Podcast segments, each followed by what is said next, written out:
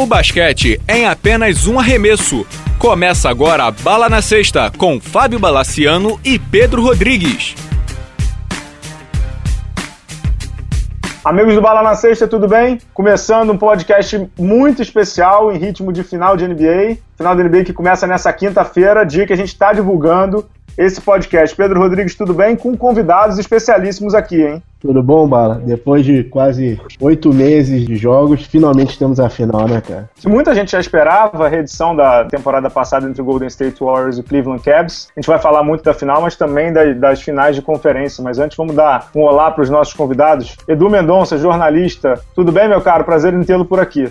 Tudo bem, Fábio? Prazer o meu. Imagino que a gente vai ter uma série final fantástica com a revanche que todo mundo estava esperando desde o ano passado, né? Sem dúvida alguma. O outro convidado que temos aqui, Lucas Pastore, jornalista do Lance, colunista, blogueiro, um dos melhores de basquete no país, sem dúvida alguma. Pastore, uma honra tê-lo por aqui. Pô, a honra é minha, Bala. Você sabe que eu sou fã do seu blog desde sempre. A gente já contou essa história, né? Eu ganhei um sorteio já do seu blog há muito tempo atrás. Pô, você é referência pra gente que escreve sobre basquete. Pra mim é uma honra participar aqui do seu podcast. Eu sou referência porque eu te dei um prêmio lá atrás, um sorteio que eu nem lembrava, né? Mas tudo bem, vamos, vamos nessa. Vamos começar falando da, das finais de conferência. Vamos começar falando da melhor final de conferência. E aí eu queria ouvir de vocês, começar pelo Edu. O Golden State estava contra a parede, estava com 1-3, venceu o jogo 5 em casa, foi pro jogo 6 em Oklahoma. Muita gente acreditava que terminaria ali. Ganhou o jogo 6, foi pro jogo 7, estava perdendo, teve um terceiro quarto daquele nível Golden State de surrealismo. Péssimo time a sair de 1-3 para 4-3 e chegou na final de novo. Chegou na final de novo sofrendo muito mais do que no ano passado, porque teve um Oklahoma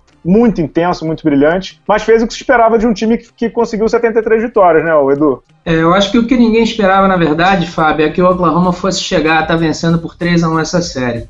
Eu acho que todo mundo ficou bastante surpreso com, com essa liderança parcial que eles tiveram, apesar de que, como a gente conversava aqui antes, o Oklahoma nas últimas seis temporadas chegou a quatro finais do Oeste. Então é um time que já tem uma história de sucesso há bastante tempo. Mas no momento que precisou, realmente o Golden State mostrou por que é o campeão, né? Mostrou, mostrou porque é o campeão, principalmente no, no, no final do jogo 6 e no segundo tempo do jogo 7, foi uma, uma máquina. Pedro Rodrigues, algum comentário sobre aquele menino camisa 30 ou pode deixar para lá? Eu tive que ler que ele não era tudo isso, né, cara? 36 pontos, jogando fácil. Cara, ele e o Clay Thompson foram simplesmente supremos no jogo 6 e no jogo 7. Cara. É, o, o Clay, Clay Thompson teve aquele jogo de 41 e 11 bolas de 3, né? Um jogo 6 é fora de casa. Como é que você defende um cara que conseguiu fazer 11 arremessos de 3, cara? E, e arremessos difíceis, não foram arremessos fáceis. A maioria dos arremessos contestados. Cara, é impressionante. É verdade. O Pastore, a gente ficou conversando muito durante essa série, mais do que essa série, você, torcedor do San Antonio Spurs, também ficou muito impressionado com o Oklahoma. Dá para perguntar o que faltou ao Oklahoma ou, na verdade, é o que sobra ao, ao Golden State para estar tá de novo na final? A análise é justamente essa. Acho que numa série como essa, equilibrada como essa, nada deve ser mais frustrante do que você fazer um plano de jogo muito bem elaborado, como foi o do Donovan,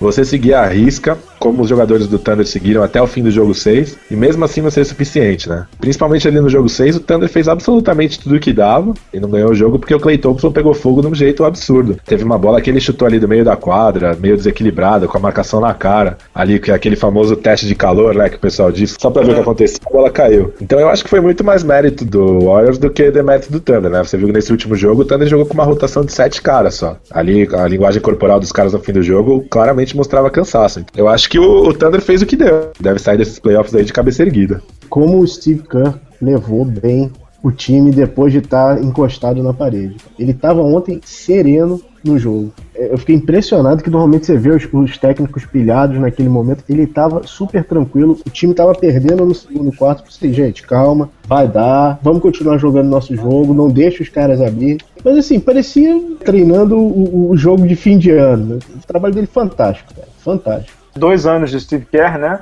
É. Até botei isso ontem no, no, Facebook, também botei no, nas redes sociais do Bala na Sexta, eu vou ler exatamente aqui os dados. 67 vitórias em 2015, MVP, o Stephen Curry, título esse ano, MVP, o Stephen Curry já na final, ou seja, em dois anos de carreira, Steve Kerr aprendeu direitinho com o mestre Zen, né, Edu? É, né, Fábio? Aliás, a gente, a gente pode dizer que esse duelo entre o Steve Kerr e o Donovan nessa final do Oeste realmente foi um capítulo à parte, né? Porque eu acho que os dois técnicos mostraram muita capacidade nesses jogos. O Kerr fazendo as mudanças necessárias quando estava encostado na parede, perdendo por 3 a 1 o Donovan mantendo um plano de jogo que realmente fez com que o Oklahoma conseguisse o que todos pensavam ser impossível, que era estar tá liderando contra o Golden State esse duelo realmente foi muito interessante entre os dois técnicos. Edu, vou te explorar aqui, e não vou dizer a tua idade, mas você acha que é o mais velho de todos aqui, você e o Pedro Rodrigues, assim. Você já vê NBA há muito tempo também, desde lá da década de 90. O que que você vê jogando esse Golden State nesse nível, cara? É o sublime, é a loucura que dá certo, é o. Até o Phil Jackson falou, né, Pedro Rodrigues? Uma vez a gente conversou que era aqueles. Uma ramada do Ralph, né, que o Phil Jackson falou ou o Curry realmente é, é, uma espécie em extinção? O que, que, que é para você? Do, é, é dá para descrever rapidamente o que é o Golden State ou ou ainda é uma obra em progresso? Não, acho que é uma obra em progresso e que pode realmente mudar o conceito que a gente vê do basquete até. Eu costumo comparar, eu tô com 43, né, Fábio? Já, já tem bastante tempo de basquete. Uhum. É, eu costumo comparar com outro time do Golden State, que era o time que tinha o Tim Hardaway, que tinha o Sprewell, que tinha o Mullin, e que jogava, não vou dizer de uma forma absolutamente similar a esse Golden State de hoje, mas que tinha um jogo parecido, principalmente no que diz respeito a transição, a chute rápido, muitos chutes de três pontos. Era um time que fazia uma média de, de pontos muito alta para a época, mas que não se compara à eficiência que esse Golden State de hoje tem. Isso é que impressiona. A maneira como eles jogaram no fim do jogo 6 e no fim do jogo 7, realmente eles caíram o queixo. O Golden State da década de 90 também jogava meio sem pivô, né? Totalmente. Era um time muito baixo, né? Era um time baixo, tinha Chris Gatling fazendo pivô, enfim, jogadores de posição 4, às vezes até 3 jogando, jogando de pivô. É, o Pastor, a gente falou muito sobre essa questão de pivôs e me chamou muita atenção que o Oklahoma fez questão de machucar o Golden State com os pivôs, né? Normalmente os times que jogam contra o Golden State, quando o Golden State vai de baixinho, eles tiram os pivôs. O, o, o Donovan, como você falou, a gente conversou algumas vezes, manteve os pivôs. O Golden State, no melhor momento deles, que foi o, o final do jogo 6 e também o terceiro período do jogo jogo 7, foi de baixinho e ganhou desse, desse Oklahoma com um gigante, né? É uma coisa meio inexplicável esse Golden State, né? Inexplicável, porque é aquela formação da morte, né, que o pessoal fala, que é com o Iguodala no lugar do Bogut e o Green de pivô, Thunder na, na questão dos rebotes ofensivos, né?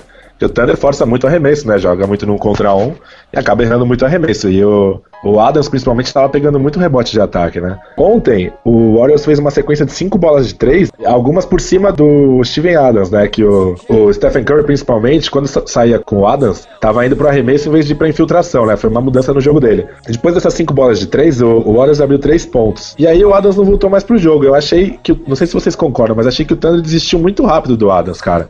Tudo bem que tinham tomado cinco bolas de três seguidas, mas essa é uma produção ofensiva que não é sustentável, né? Uma hora você vai começar a errar seus arremessos. Eu achei que o Adams que tinha sido um fator de desequilíbrio. Vai começar a errar mais ou menos, porque o Curry é difícil de se apostar a favor do erro, né, cara? Assim, foram cinco bolas de três seguidas que não exatamente tiraram o Thunder do jogo, né? O Thunder tava ganhando, o Thunder fez cestas nesse meio tempo e tava ali só perdendo por três pontos. Só que o Adams não voltou mais pro jogo, nem no fim, nem no quarto período, né? Ele, ele ficou sentado no fim do jogo. Foi, então eu acho, acho que o Thunder abriu, abriu mão da, da identidade deles que estava dando certo pela primeira vez na série. Tudo bem que foi uma aposta ali, né? O cara tá ali vendo chover bola de três pontos pra cima do pivô dele, ele tem que tomar uma decisão rápida. Mas achei que ele desistiu muito rapidamente do Adams. Eu achei que foi um fator de desequilíbrio ontem ali no momento decisivo do jogo. Eu acho que você tem toda a razão, mas o que me chamou a atenção ontem, nesse período lá de 29 a 12, que você falou que choveu bola de 3, é uma coisa que eu sempre falo com o Pedro Rodrigues, assim, nesses, nos podcasts, o que me chama muito a atenção do Golden State mas é que se você der um segundo de vacilo, normalmente dos outros times você leva, sei lá, 6, 7, 8 pontos em, em, sequência. Do Golden State você vai levar 18, você vai levar 19, você vai levar 20 direto, porque o índice de acerto deles, eu estava vendo até uma estatística do Clay Thompson, o Clay Thompson marcado ou livre, ele está tendo o mesmo aproveitamento de bola de 3 nesse playoff, que é mais de 49%, ou seja, marcado ou não marcado, o cara vai acertar, entendeu? É muita coisa, então a gente conversou muito isso, né, Pedro, durante a temporada. É um time os runs neles, as sequências deles, não são de 10 a 0, 10, 19, 20, aí depois para pegar fica difícil, né? É, não, não, chega mais. Quando os caras esquentam, esquece. E é impressionante que são arremessos que são. A gente falou muito isso durante o ano. São o que a gente chama de arremessos não recomendáveis, né? Mas, uhum. pô, o cara tá rifando a bola, entrou. É verdade. Edu, algo mais sobre essa série que você queira destacar? Quer falar se o Kevin Durant vai sair ou não do Oklahoma ou a gente deixa isso para um outro programa? Não, eu estava pensando aqui, Fábio, se eu lembro de algum time que tenha tido uma dupla de armadores tão bons de arremesso quanto o Golden State, e por enquanto não consegui lembrar de nenhum. É, eu ia falar do Sasha Vujacic do, e do Smush Parker do Lakers, mas a gente deixa isso para a próxima, né? Melhor, né? o silêncio de vocês foi muito bom. Eu não lembro. Pastor, lembra de alguém? Alarmador e armador desse nível de chute? Eu não lembro, não. Não, não lembro também, não. É, com a dupla. Não lembro. É, acho, acho difícil de encontrar, cara. Acho difícil de encontrar, viu? Pedro Rodrigues, você arrisca alguém aí? Cara, eu digo, forçando muita barra, o Clay Thompson lembrou o Dan Marlington. Forçando muita barra. O Clay Thompson é mil vezes melhor que o Dan Marlington. Mas assim, ele tá muito acima, cara. É muito acima. Pois Kevin Durant e ser feliz em San Antonio tem vaga, hein? tá bom, depois, depois a gente fala sobre isso. Vamos lá então, já sobre Kevin Durant. Pastor, você acredita que ele saia de Oklahoma? Ou é a melhor decisão para ele ficar ali mesmo, porque o time já tá ajustadinho? Cara, eu não sei se é a melhor decisão ficar, porque leva em conta muitos fatores, né? Eu, eu acho que o time, o time tá ajustado, ele é a estrela do time. O teto salarial vai aumentar muito em breve, né? Então a gente acredita que o, o, Thunder, que é uma franquia que não gosta muito de gastar em multas, vai poder melhorar o banco quando isso acontecer. Eu, se fosse ele, não sairia, mas vai saber o que passa na cabeça dele, né? A gente lembra que tem esse caso com o Red Jackson também, né? Que foi um cara que saiu e que automaticamente virou persona não grata em Oklahoma. Então acho que esse elenco é muito fechado, assim. Os caras gostam muito de jogar uns com os outros, encarnam esse negócio de família mesmo. Uhum. Que me leva a crer que ele vai ficar. Principalmente depois da série contra o San Antonio, né? Acho que se tivesse tido uma derrota traumática, um 4x0, 4x1, pudesse ser que ele repensaria a questão de, de, da chance dele de ser campeão em Oklahoma. Mas do jeito que foram esses playoffs, eu acho que ele não sai, não. Edu, quer opinar sobre isso? A gente estava falando isso antes de gravar. Quer opinar um pouquinho sobre Kevin Durant, se sai ou não lá da, de, de Oklahoma? Concordo com o Pastore, Fábio. É, principalmente em relação à maneira como terminou a temporada para o Oklahoma. Eles realmente venceram o San Antonio de forma muito convincente e saem de cabeça em pé dessa série contra o Golden State. Então eu acho que o Durant tem tudo para ficar. E se ele pensar em quem saiu recentemente e como esses caras estão hoje, quer dizer, o James Harden, o no Houston, o Red Jackson no Detroit, eu acho que é mais um motivo para ele pensar bastante sobre sair de lá. Eu acho que ele fica. Pedro Rodrigues, a gente tem essa opinião já há muito tempo, né? Que o Kevin Durant não deve sair de Oklahoma, né? Não deve no sentido de pensando ele não tem por que sair de lá e também não, não, não deve no sentido de não deve aceitar nenhuma proposta, né? Não, não tem por que sair, seja pela parte esportiva, seja pelos números que ele tem na mesa, né? Se ele for para outro time, ele pode ter um contrato máximo de 110 milhões. Se ele fechar esse ano pelo máximo, ele fecha por 150 milhões. Se ele fechar ano que vem, são quase 200 milhões, né? Se ele fechar com o Oklahoma. Né? É muita grana. Então, eu fico com pena só do nosso bravo Washington, né, cara? Contratou os Scott Brooks pensando no Duran, né? É, pois é. Isso acontece, né, cara?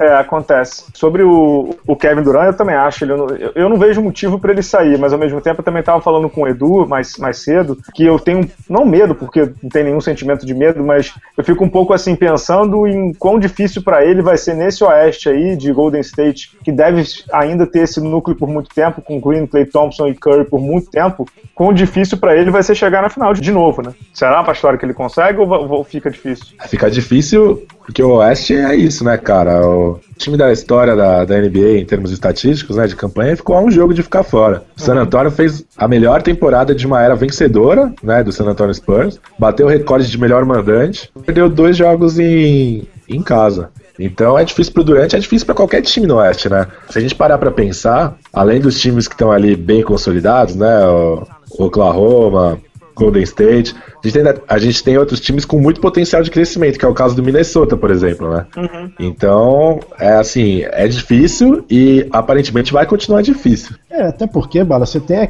por exemplo, ano que vem, invariavelmente você vai ter a queda do Clippers, né? O Clippers não vai conseguir manter o nível que tá esse ano. O Clippers tá, tá entrando num caminho meio, meio, meio, meio estranho. Uhum. O Portland eu acho que tá dois, três anos para estar tá num nível de um Oklahoma, né? Então, assim, o Oeste tá entre eles e hoje, né? Entre o San Antonio, o Thunder e o, e o Warriors, né? É, e tem uma coisa também disso aí que, sei lá, olha o James Harden, ele foi para Houston e olha quem ele vai encontrar agora, o Mike D'Antoni. Às vezes você ficar parado é, é, é bom, tá? você não arrisca muita coisa, né?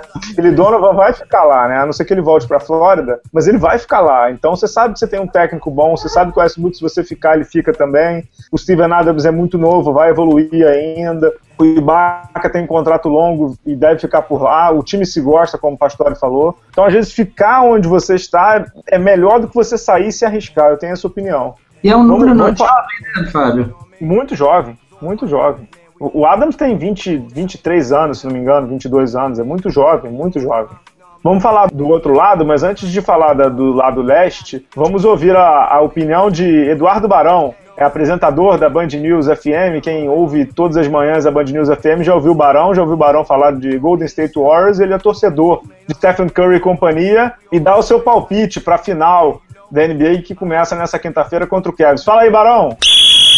Fala Bala, tudo jóia? Aqui é o Eduardo Barão, âncora da Band News FM, do TV Band News, da Band, mas meu assunto aqui é basquete. Para falar da coisa que eu mais gosto, que é o meu Golden State Warriors, chegando a mais uma final da NBA. Quem diria, hein? Muita gente já tinha falado, ih, o Oklahoma já ganhou, o Golden State não vai conseguir dar a volta por cima, mas conseguiu. E ontem a noite foi sensacional, as bolas de três caíram, com o Curry, com o Thompson, e o Golden State mostrou uma defesa importante no final com o Iguodala de novo. Enfim, o time marcou bem e o Oklahoma tá fora. O Golden State chega mais uma final para pegar o adversário que já conhece, né?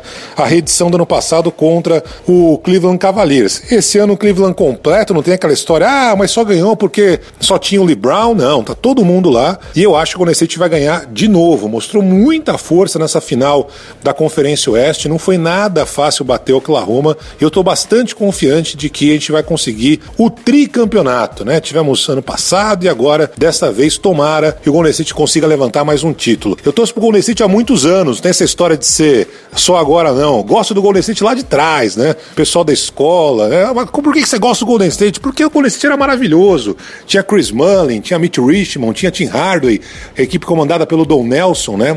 Equipe que jogava muito pro ataque, né? Tinha uma defesa que nunca foi das melhores. E desde essa época eu torço pro Golden State e venho sofrendo, né? Ao longo desses anos. Afinal de contas, é, dificuldade para conseguir chegar no playoff, mas tivemos bons jogadores, o meio malucão, Latrell Sprewell, tivemos o Byron Davis, né, que conseguiu chegar com o Golden State nos playoffs e tudo mais, mas agora recentemente que a equipe engrenou e está jogando muita bola, comandado é, pelo Stephen Curry. Enfim, vamos acompanhar essa final, estou muito esperançoso. Vou assistir o jogo 4, já estou com passagem comprada. Eu vou assistir o jogo 4 em Cleveland, na casa do Cleveland, e vamos ver como é que vai ser essa final. Eu espero que o Golden State passe, né? Não vai ser fácil.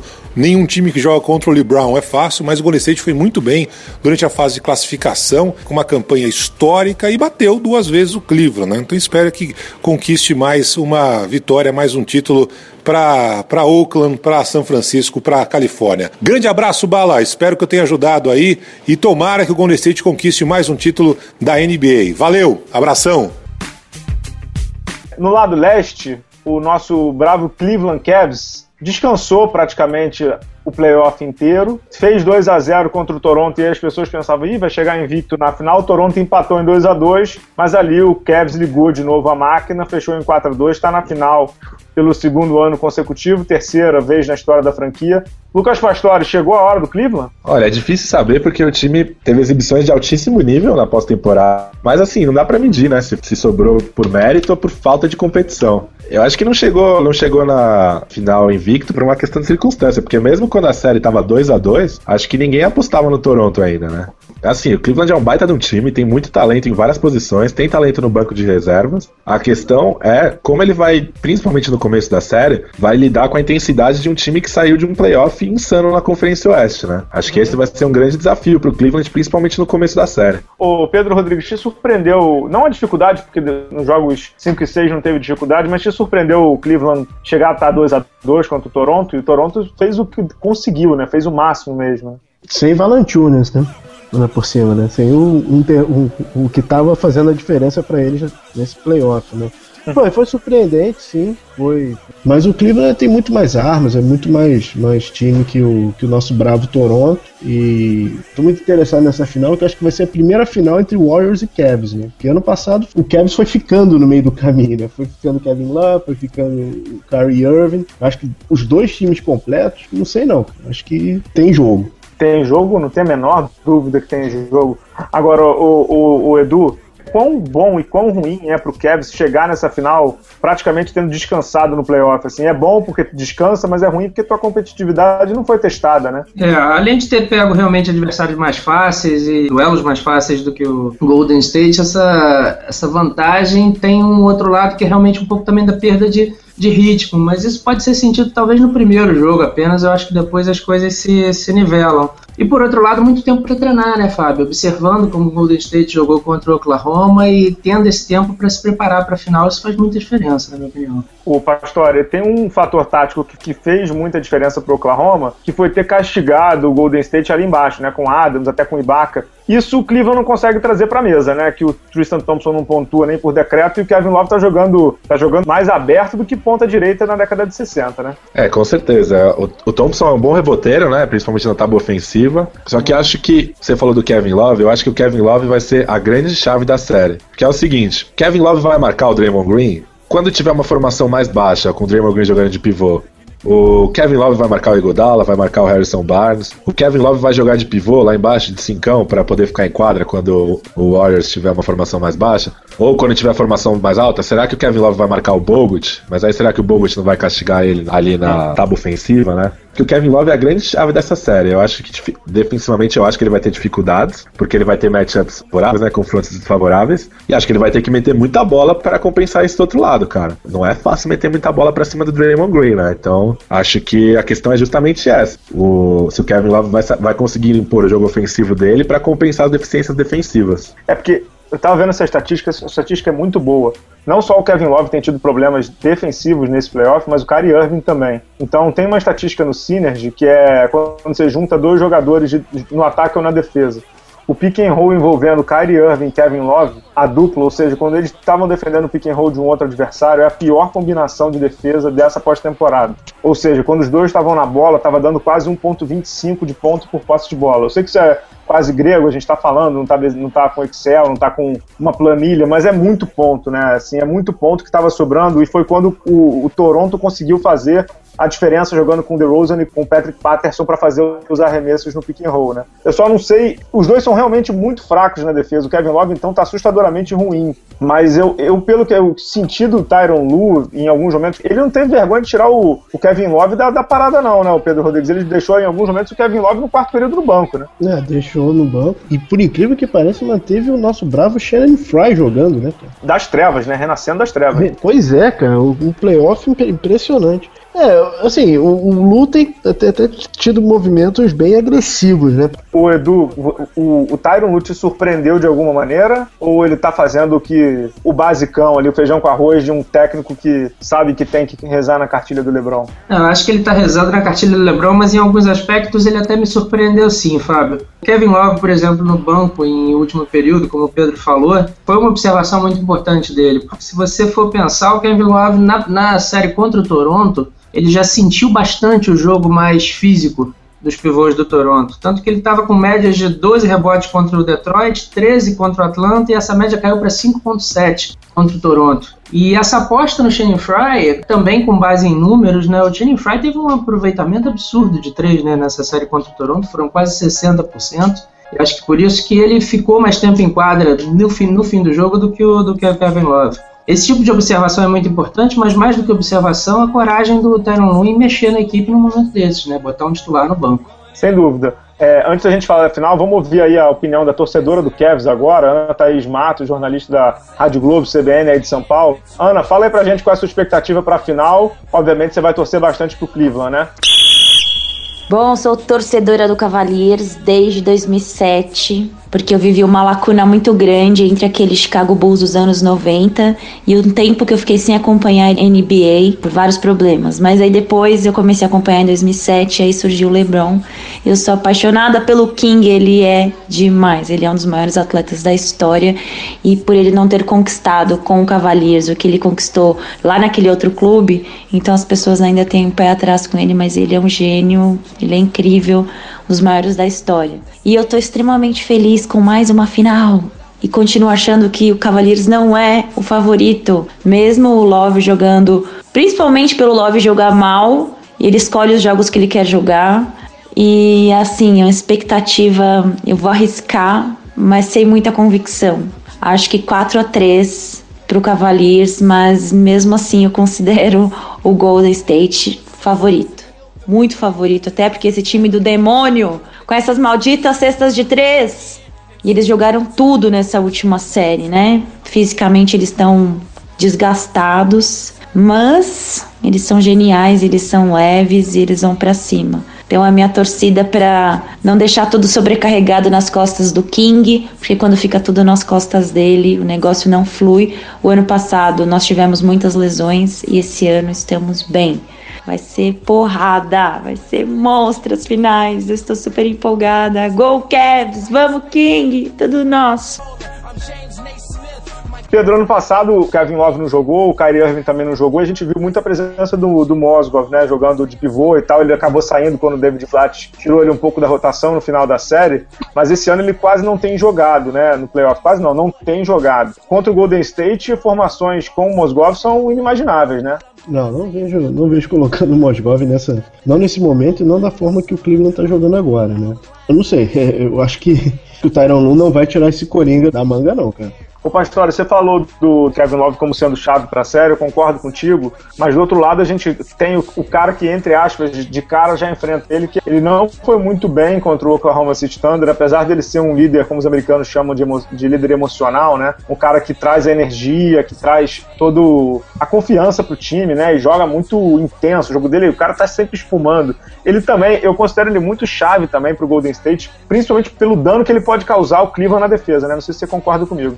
Não, concordo sim. Acho que um, um ponto favorável pro Golden State é ter caras que são capazes de defender bem as armas do Cleveland, né? Você uhum. tem o Clay Thompson que se dá muito bem marcando armadores, né? Porque ele consegue usar o tamanho dele para se impor. Tem o Iguodala, né? Que dispensa comentários, atual MVP das finais. Uhum. Que deve ser o cara responsável por marcar o LeBron. Até porque o Harrison Barnes acho que fez uma série um pouco abaixo, né? Contra o Thunder. Acho que foi aí um destaque negativo do, do Perdeu Warriors. alguns milhões, né? Perdeu, Perdeu alguns, alguns milhões. milhões. Perdeu alguns bilhões. Não sei se vocês lembram, ano passado o Bogut teve problemas físicos na finais, né? Uhum. E aí o Igudala virou titular, o que era, oficializou o quinteto da morte. Por isso que o Mosgov foi perdendo espaço ao longo da série, né? Uhum. Sem dúvida. O Edu, a gente tava falando já, já falou de Kevin Love, já falou de Draymond Green, falou de Clay Thompson, mas não falamos do, do, do LeBron James nem entramos muito fundo no Stephen Curry, né? É o duelo que todo mundo esperava. Não sei se você concorda comigo, é o duelo que a NBA esperava, que todo mundo que gosta de, de basquete realmente esperava. É o melhor jogador da atualidade contra um dos melhores de todos os tempos, né? O Stephen Curry, o melhor da atualidade, na minha opinião, contra o LeBron James, um dos melhores de todos os tempos. O que, que você pode falar aí desse? Provavelmente eles não vão se encontrar muito no mesmo quadrante da quadra,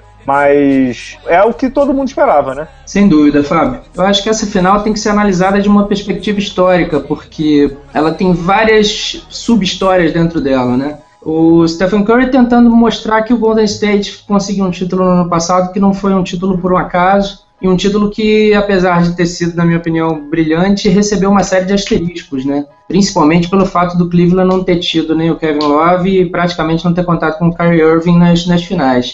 Então essa revanche agora com os dois times completos, ela quer dizer muito para o Curry, porque é a possibilidade de uma afirmação, de um segundo título, que já é uma coisa muito difícil, e sobre o adversário que no ano passado não estava completo. Já para o LeBron, a gente cai novamente naquela história de uau, sexta final, né?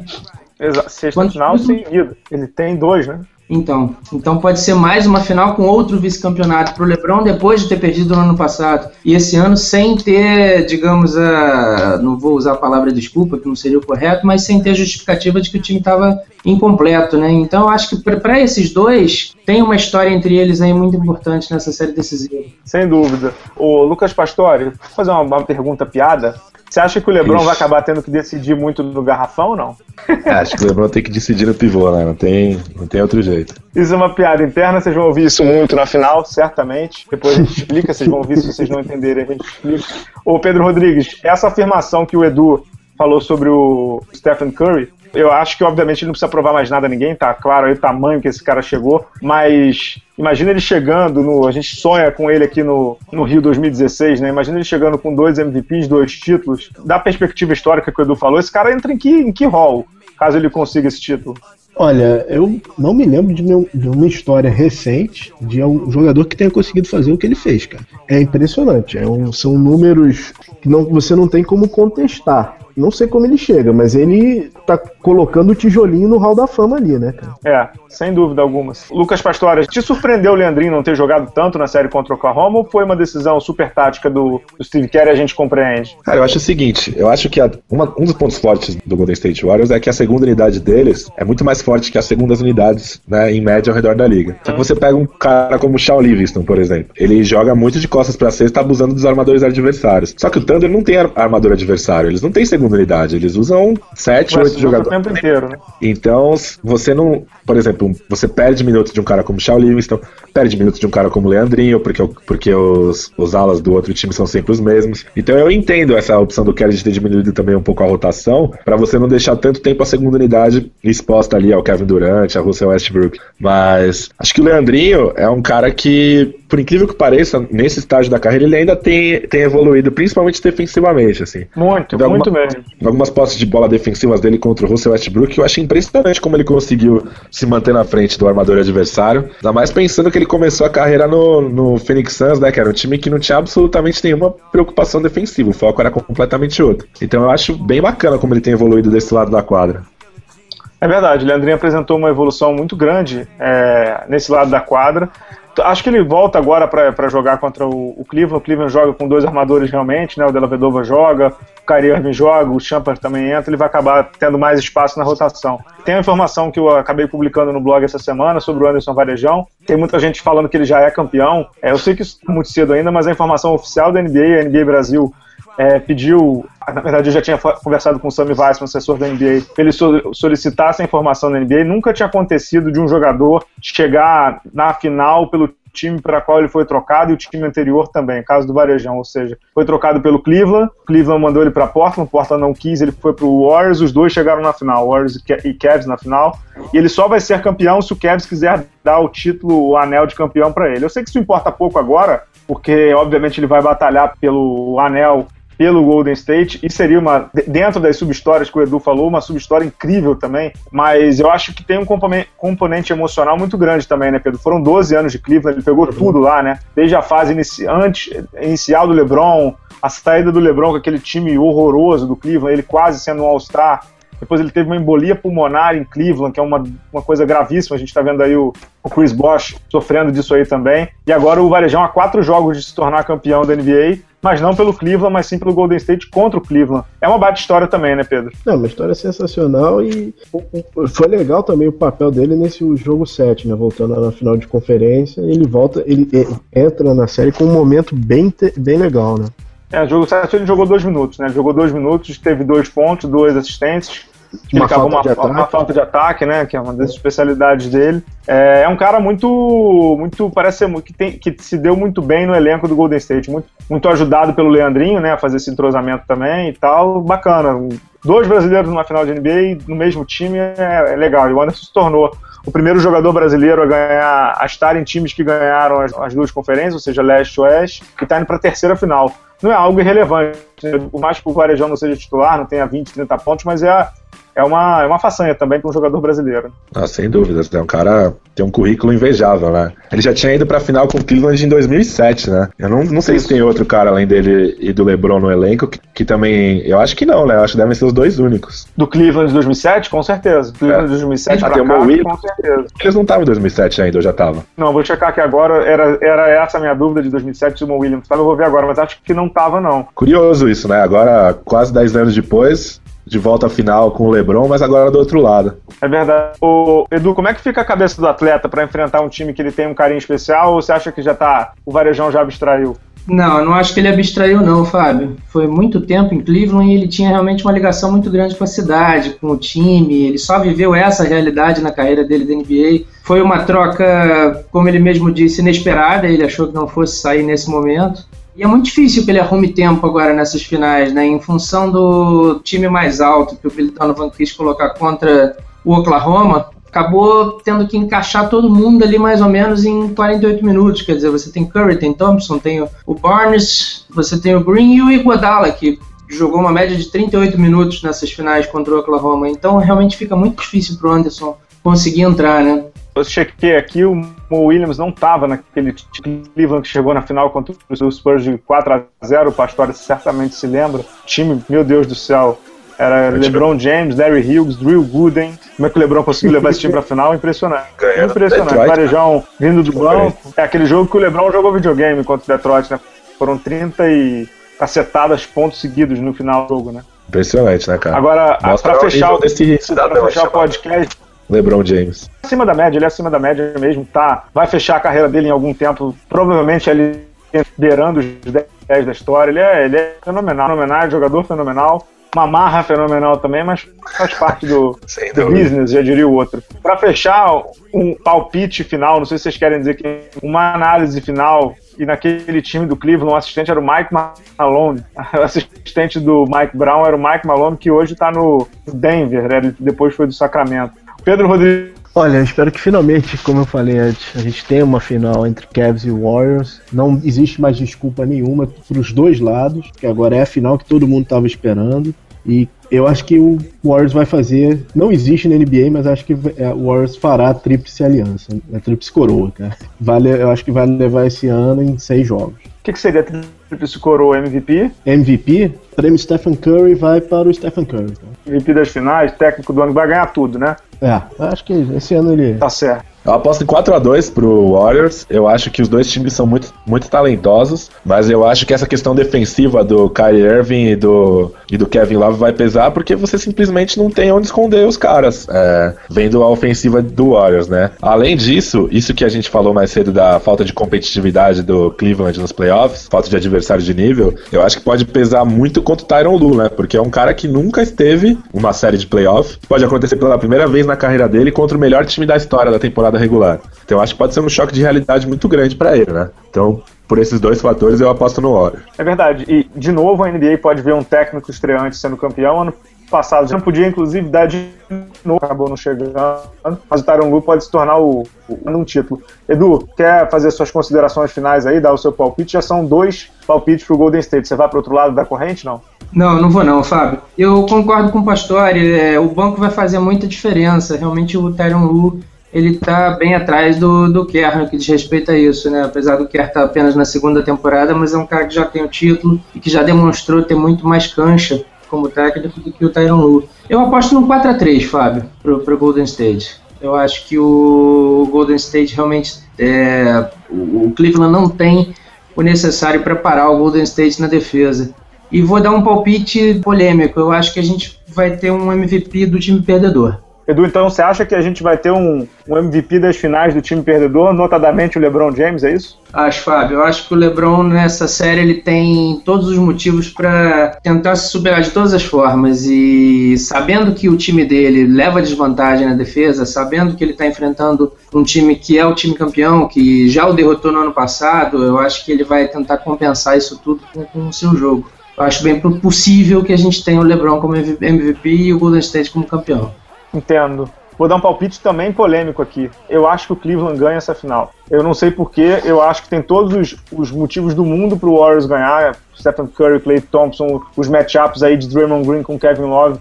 Eu acho, inclusive, que o Golden State é o favorito. Acho que, inclusive, o Golden State tem muito mais chance de ganhar. Mas algo me diz que chegou o ano do LeBron ganhar em Cleveland. Algo me diz que, que eles estão prontos, entendeu? E acho que, inclusive, se não for esse ano, vai quebrar lá de alguma maneira para algum dos lados. Eu acho que o, o LeBron chega maduro. É, o, o Pastore falou do, do matchup do Kevin Love, mas assim. O LeBron, ano passado, quando foi marcar o Stephen Curry, o Stephen Curry também sofreu horrores, né, Pastore? Você lembra disso, né? Stephen Curry sofreu ano passado até com o Della Vedova.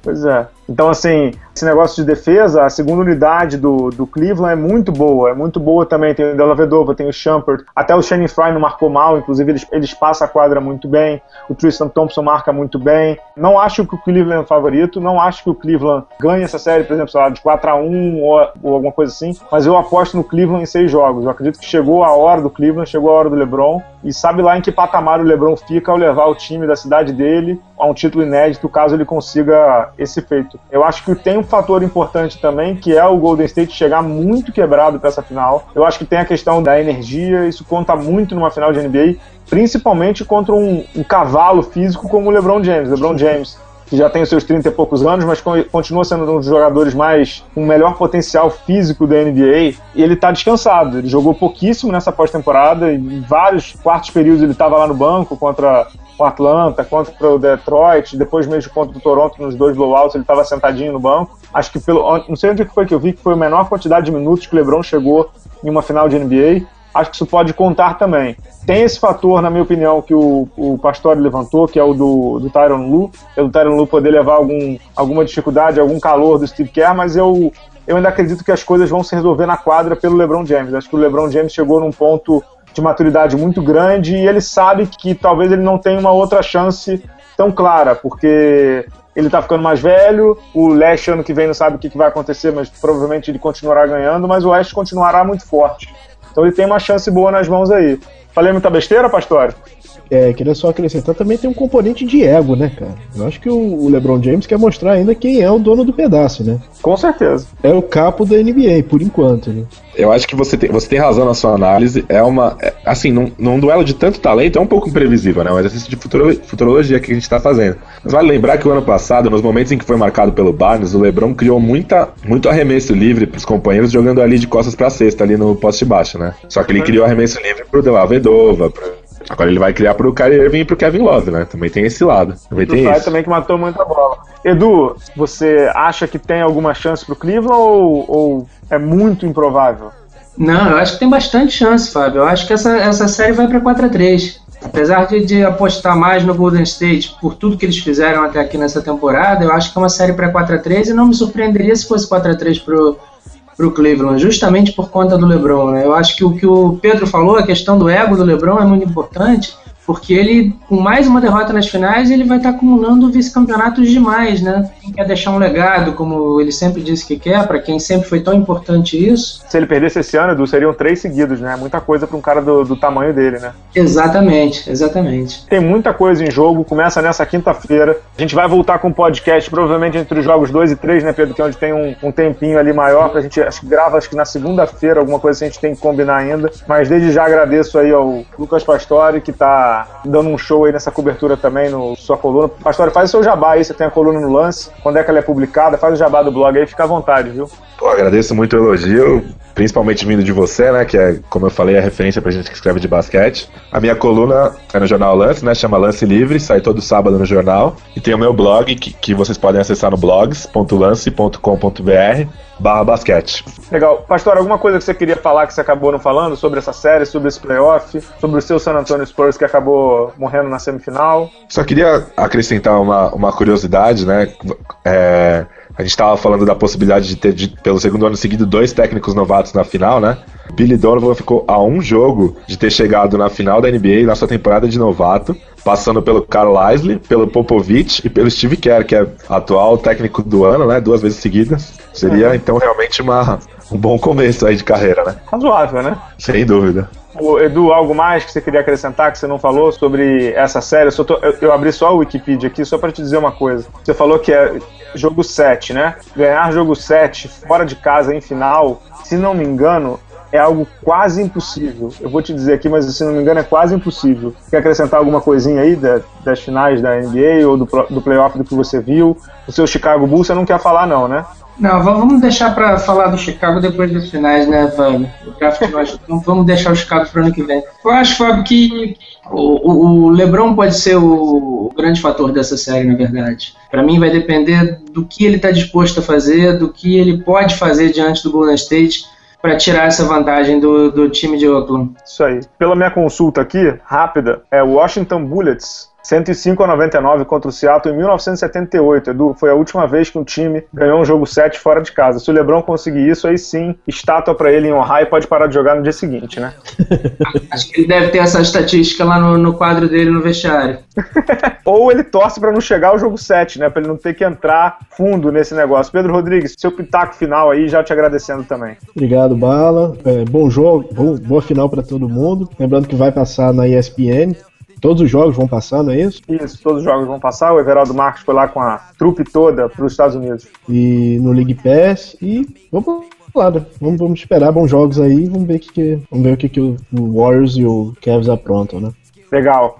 Beleza, pessoal? Muito obrigado. Edu, muito obrigado. Pastório, muito obrigado. Rodrigues, muito obrigado mais uma vez. A nossa estação Indoor aí que vai editar o nosso programa. E obrigado aos nossos leitores, ouvintes, todos os seguidores do Bala na Sexta aí. Obrigado, gente. Até a próxima. Valeu, Bala. Abraço. Ação, Fábio. Valeu, valeu, gente. Obrigadão.